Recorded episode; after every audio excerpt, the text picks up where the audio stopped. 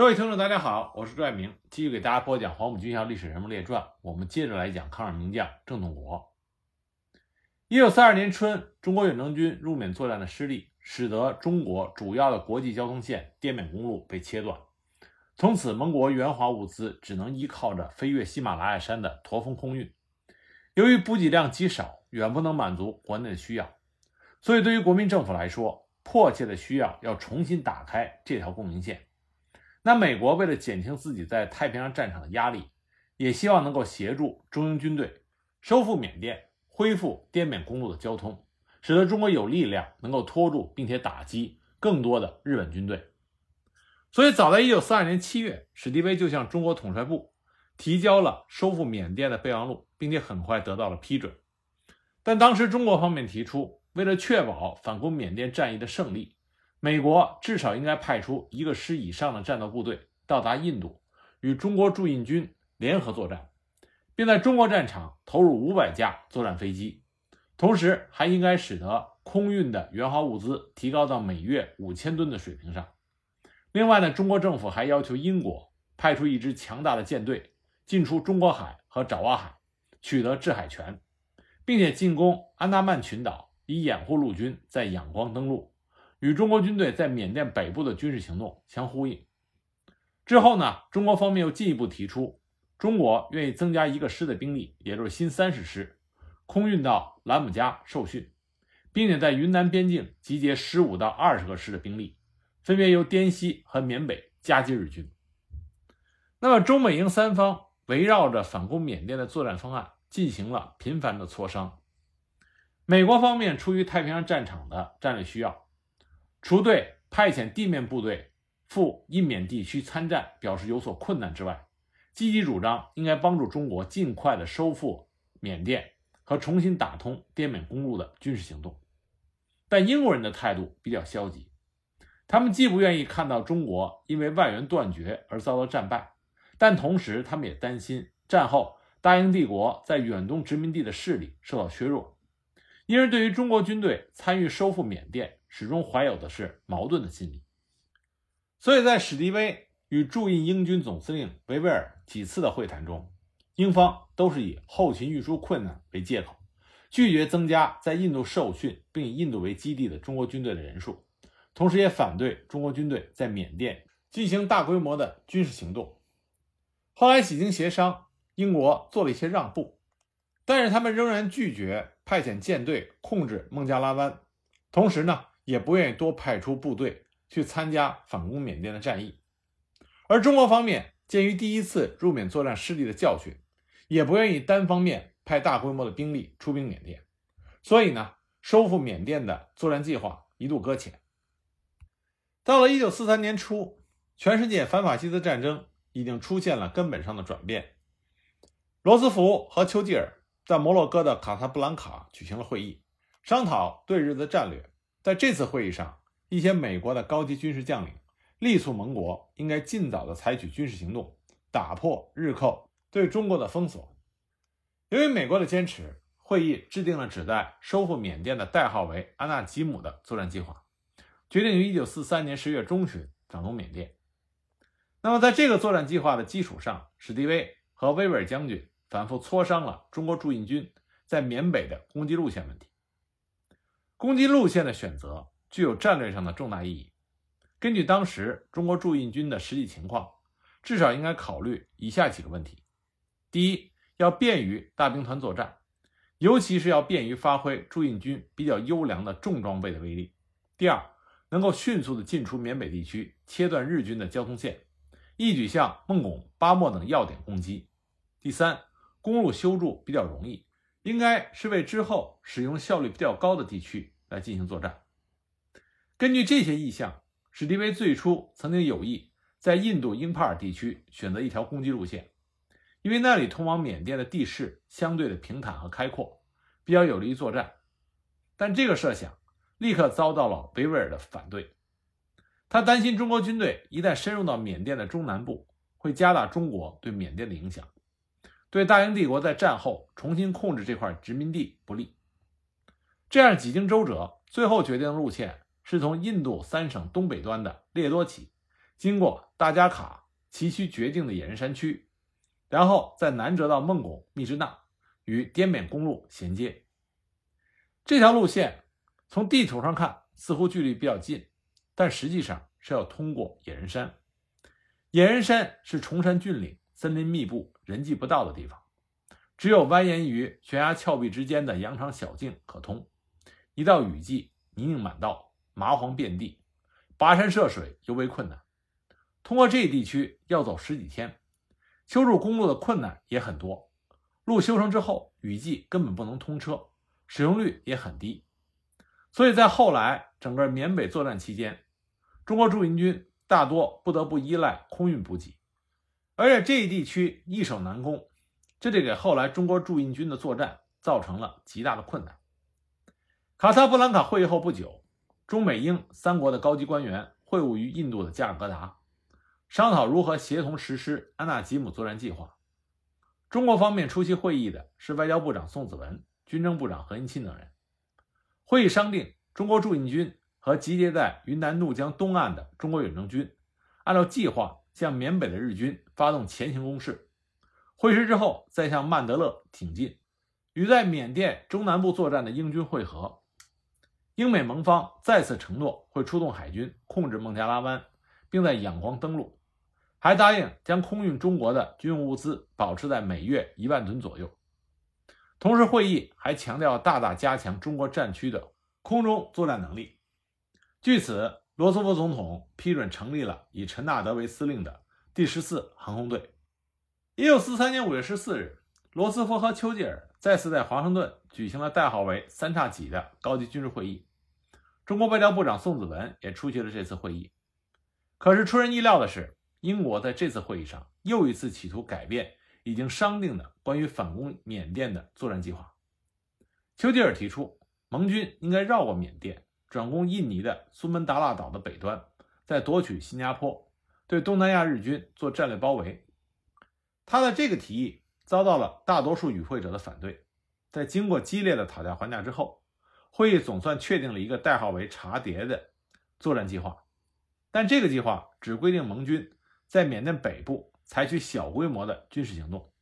也放弃了在1944年收复仰光的目标。这意味着仰光以北去中国的交通不会在1944年打通。因此，比起之前的安纳吉姆计划，茶蝶计划实际上是一个大大的倒退。但这是符合英国人利益的小算盘。到了1943年8月，英美首脑又再次在加拿大魁北克举行了代号为“四分仪”的高级会晤。因为这个时候，意大利法西斯政权已经暗中与盟国接洽，准备无条件投降，所以罗斯福这个时候坚决主张，决定在1944年在法国开辟第二战场，并且制定了美英盟军在诺曼底实施大规模登陆反攻的“霸王”战役计划。那么在对日作战问题上，罗斯福从其太平洋战略出发，敦促英国痛下决心，在东南亚与中美两国军队联合对日作战，收复缅甸。会议决定成立一个由英国皇家海军中将孟巴顿勋爵担任统帅，史迪威担任副统帅的东南亚战区司令部，统一指挥，协调英美中三国军队在缅甸、西兰、苏门答腊和马来西亚等地区的作战行动。这次会议还提出了一个全面击败日本的军事计划。为了增强中国的抗日能力和确保反攻缅甸战役的胜利。魁北克会议还做出了几项与中国有关的具体决定：扩建机场，尽快提高中印的空运能力，力争到1944年6月达到每月两万吨的水平；中美英三国联合铺设一条由加尔各答经孟加拉、阿萨姆，穿越缅北，直通昆明的管径六英寸、长约三千余公里的输油管道，这将是当时世界上最长的输油管。列多公路则迅速地延伸至芒友，与滇缅公路相衔接，尽快全面恢复这条中国重要国际交通线的运输能力。那使用 B 二十九型轰炸机，从中国的基地去轰炸日本本土，派遣一支人数大约为三千人的美军精锐的突击队，到达缅北与中国军队并肩作战。那么这支美军部队代号加拉哈德，训练有素，装备精良。擅长以远距离渗透的战术，突击敌人的后方和侧翼。那么这些决定对于支持中国的抗战是具有积极意义的。一九四三年十月二十一日，罗斯福、丘吉尔和蒋介石齐聚埃及首都开罗，举行了著名的开罗会议。在这次会议上，进一步讨论了对日作战的问题。中国方面强烈的希望能够尽快的发动反攻缅甸的战役，并且再次表示中国驻印军和滇西远征军将按照计划分由列多和宝山进攻。但这项军事行动必须得到在孟加拉湾的英国海军的策应。为此，中国建议英国海军应及时集中，为行动做好充分的准备。然而，会议却只讨论了英国方面提出的一个代号为“锦标保持人”的作战计划。这项计划规定，中国驻印军两个师由列多向缅北发动攻击，英军第十五集团军四个师于一九四五年一月中旬将在若开区。向前推进，以占领改善的防线，并将利用任何可以获得的成功。同时，英军第四集团军的三个师也尽可能的向东南推进，而美国伞兵部队则计划于一九四五年三月中旬袭占英都，配合中英军队的作战。由于锦标保持人作战计划并没有明确规定中英美三国军队在缅甸作战的目的，所以也没有提及。英国海军在孟加拉湾集结，水陆两栖攻占仰光的方案，这远远不能满足中国方面要求迅速打通滇缅运输线的战略需要，因此引起了中方的强烈不满。蒋介石等中方代表在会议期间一再要求盟军向曼德勒进军，并且坚持必须配合海军行动，盟方必须每月空运一万吨的物资去中国，但这些要求。在英国方面的种种借口下都没有被接受，最后蒋介石只好同意了锦标保持人作战计划。开了会议后不久，美英苏三国首脑在十一月二十一日在德黑兰举行了会议，讨论盟国对德日的军事行动问题。会议之后，英国首相丘吉尔竟以苏俄已经答应出兵对日作战，东南亚军事行动失去了意义，中国方面的贡献更加无足轻重为理由。进一步决定放弃缅甸作战计划。我们可以看到，围绕着反攻缅甸的一系列磋商，英国方面一再的背信弃义、出尔反尔，使得中美英三国在缅甸的联合军事行动始终无法实施。那么主要原因呢，是在指导战争的战略思想中，英国人历来是把欧洲放在优先的地位上来考虑。他们认为，在欧洲战场的胜负将决定整个战争的结局。从而不愿意在远东集结和消耗大量的兵力和物资。更重要的是，英国也不愿意或者不情愿尽全力的援助中国。按照英国人的观点，中国一旦在战后取得亚洲和世界强国的地位，竟将对于大英帝国在远东的利益造成威胁和损害。他们固然不希望中国在战争中被打垮，但也不希望中国通过战争而强大起来。最好的办法是维持现有的局面。让中国永远处在一种软弱和分裂的状态中，这实际上也是战时英国对华政策的基本思想。正是基于这一点，英国人才再三的阻挠发起旨在打通滇缅国际交通线的反攻缅甸战役。如果英国必须在远东采取军事进攻行动，那么他们宁愿把目标放在新加坡到香港这一线，因为这样可以使得英国在战争胜利之后。继续保有这些海外领地，在这些问题上，就充分暴露出英国作为老牌殖民主义国家的极端的自私和狡猾。那么，当时的中国在经历了整整六年多的抗战之后，国力消耗甚大，各方面都处在十分艰难的境地中。国民政府急需迅速地打通滇缅国际交通线，使得大批的援华物资能够输往国内，以维持大后方日益恶化的经济。和补偿前线的战争消耗。由于英国不肯在缅甸南部登陆，进而承担与中美军队联合收复缅甸的义务，因而依靠中美陆军修通列多路，借此使得大批的物资直接由印度陆路运往国内，就成为了当务之急。当时美国方面也担心中国政府会因为英国的消极态度而动摇在缅北发动军事进攻的决心。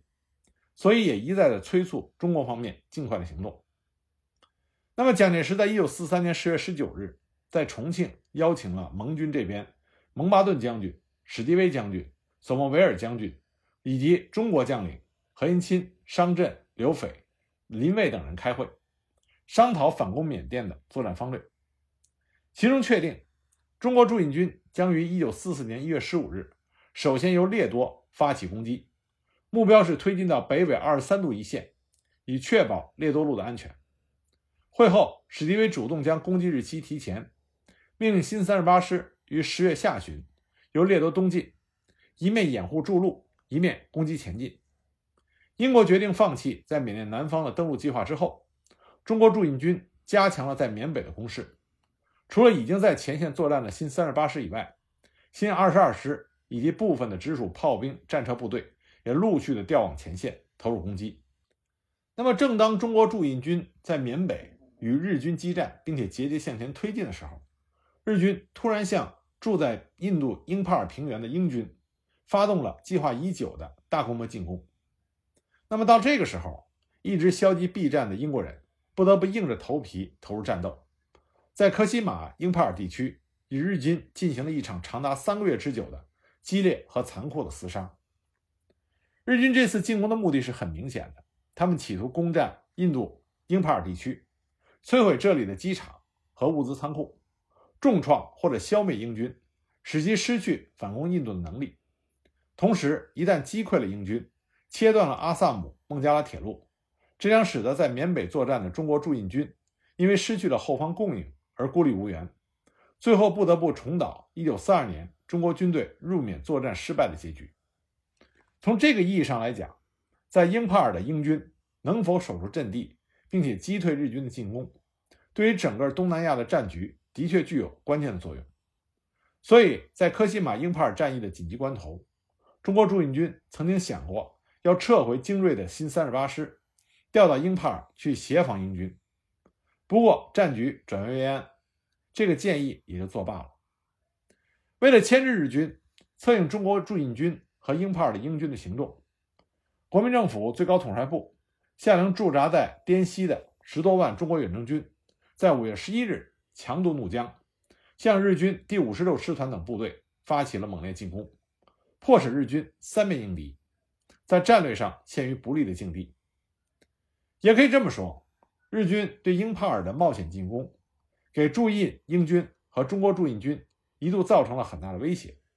但是客观上也起到了把英国人重新拉回缅甸战场的作用。最终形成了中英美三国协同对日作战的局面。早在1943年初，中国驻印军的攻击路线确定之后，史迪威就和威威尔商定，由美国修筑一条从列多穿越缅北的高山峡谷、原始森林和纵横交错的河流，直通密支那和巴莫的公路，以便在中国驻印军在缅北发动反攻的时候，可以提供物资支援，同时还可以使大批的援华物资。经过密支那中转站，空运到中国国内，不必再飞越令人生畏的驼峰。由于缅北地形非常复杂，气候异常，人迹罕至，无论是筑路还是作战都非常的困难。英国人开始不相信能在这一地区筑路，认为这是比登天还难的事情，根本无法实现。尽管如此，中美工兵部队还是在这一年的三月，在美国工兵处的指挥下。开始了这项艰苦卓绝的工程。当初参加筑路的部队是中国驻印军工兵第十团以及美国工兵两个团，还有雇佣的一些当地的劳工。刚开始雨季尚未来临，地面状况还不错，筑路器械也比较充足，工程开始的进度还是比较快的。自五月以后，雨季来临，再加上已经开始接近野人山区，终日里阴雨泥泞。异虫横飞，工程进度为之大减。七月中旬，驻印军工兵第十二团也由兰姆加调到列多参与筑路。八月间，雨季即将结束，驻印军总指挥部增调了工兵部队，日夜赶修。这时候，在筑路工地上的中美工兵部队是驻印军工兵第十、第十二团，美军工兵第四十五、第三三零团，另外还有美军第八二三、八四九。两个航空工程营，第二零九、幺八八三、幺九零五三个战斗工兵营，另外还有部分英国人率领的印度、西藏、尼泊尔的劳工，总计实际的施工人员达到了七千多人。中美筑路部队不畏艰险，突击抢修，每日的进度平均可以达一英里左右。九月初，工程逐渐到达了南荣河畔。为了加快施工进度，就改为分段筑路。驻印军工兵第十二团等部在新三十八师先遣支队的掩护下，经过一百零三个昼夜的艰苦施工，在南荣河上建起了一座全城中最大的耐重桥梁，并且把公路修筑至通往新平阳的纳斯考。此后，中美工兵部队在野人山区不顾毒蛇、猛兽、麻黄、蚊蝇的骚扰，砍伐森林，劈山凿石。昼夜施工，风雨无阻，几乎在驻印军战斗部队前进到大龙河西岸的同时，于1943年12月27日，将长达116英里的列多新平阳公路路基修通。这段公路是全部工程中最为艰险的一段。中美工兵部队在克服了种种难以想象的困难，以及血汗和英勇无畏的精神，如期完成了任务。为后来取得整个战役的胜利奠定了基础。同时，中美工兵部队的这番壮举，也可以说开创了世界筑路史上的一个奇迹。自列新段路路基开辟之后，虽然暂时可以通车，但为了保证公路在雨季畅通无阻，中美工兵部队突击加宽了路幅，并在路面上铺设了碎石。由于公路沿线岩石较少。要到几十英里之外的地方去运取，所以大大影响了工程进度。直到1944年5月间，才使得这段公路完全竣工。以后筑路部队除了以一部继续担任公路保养任务之外，大部分紧随着新一军的战斗进展，逐次将旧的牛车道加以修缮，使得汽车能够通行，有力地支援了前线作战。关于中国驻印军反攻缅北作战。我们在之前讲孙立人将军的时候曾经提到过，但是当时讲孙立人将军的时候，主要针对的是孙立人将军率领的新三十八师。那么郑洞国呢，作为中国驻印军的最高军事长官，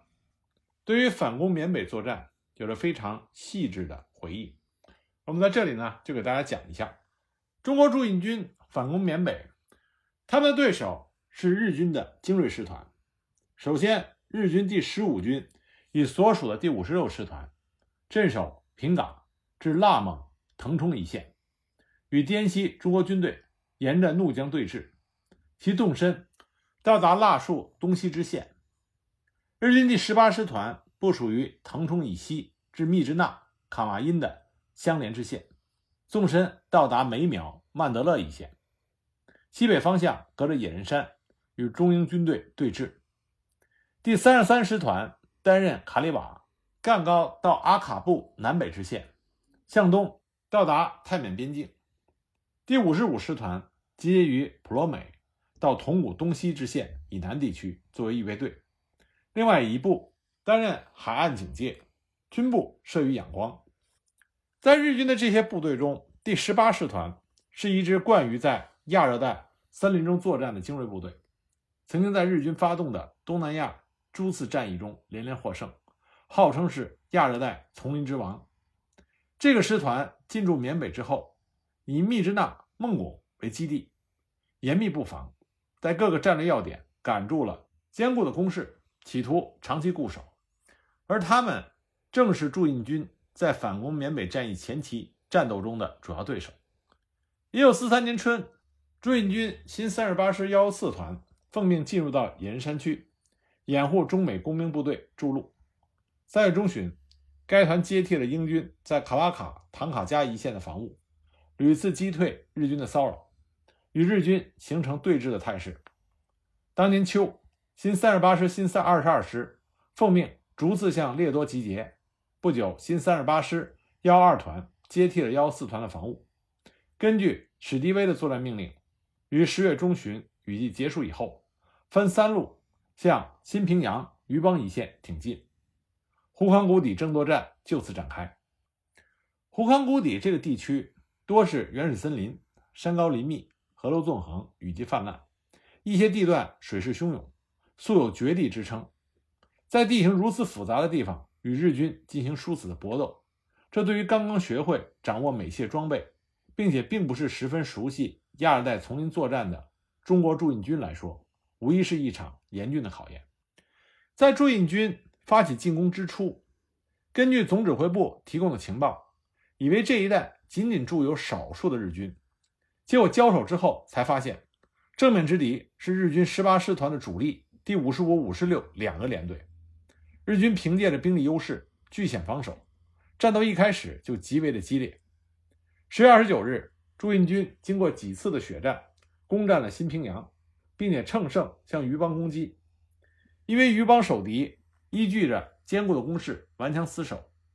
驻印军因为总指挥部参谋长波诺诺将军迟迟不肯调炮兵前往助战，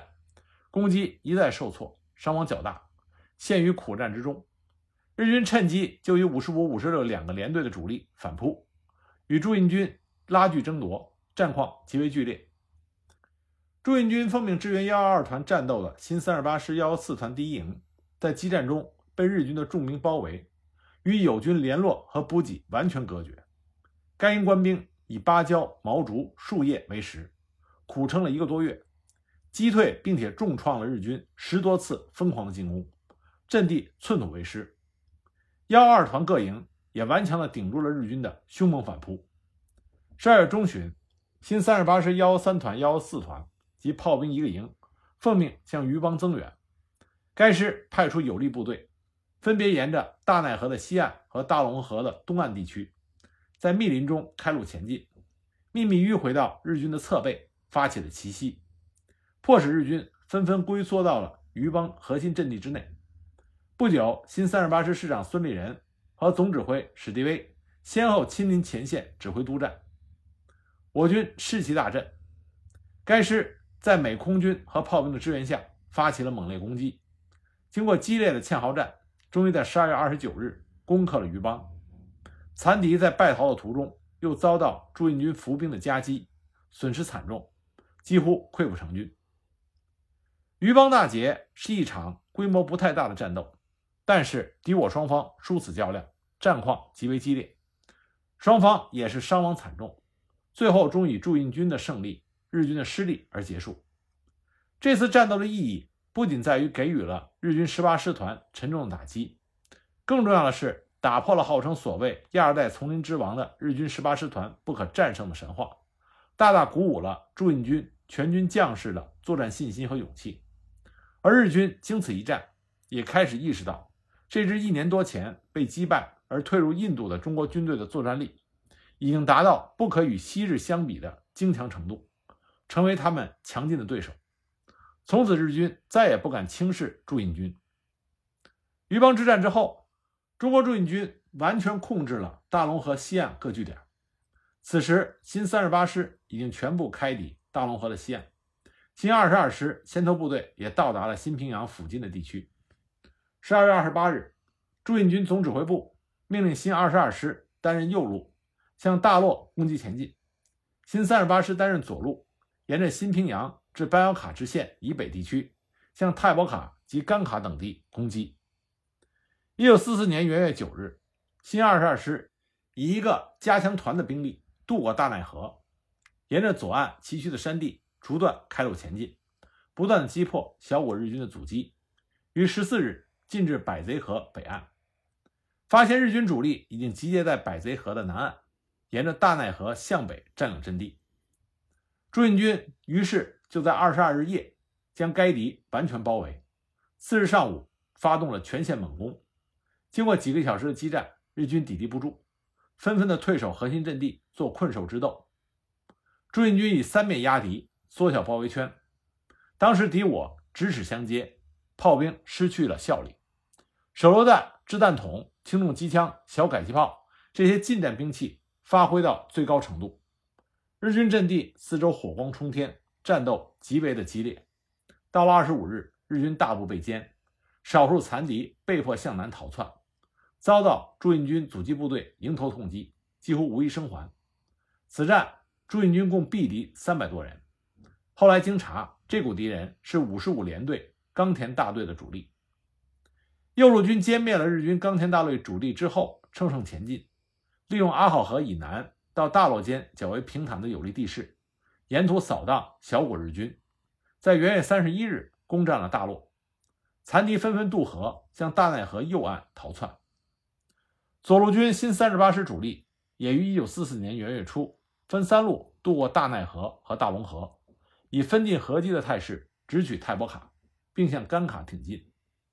该师右翼支队第幺幺四团于元月十二日进抵孟阳河附近，遭到凭借着层层坚固工事的日军第五十五联队第一、第二大队的顽强阻击。经过十多天剧烈的战斗，幺幺四团先后毙伤日军大队长以下三百多名，但由于日军以主力在孟阳河至太伯卡一带设防，使得驻印军前进一再受阻，双方形成了焦灼状态。那么之后的战况如何？我们下一集继续给大家讲。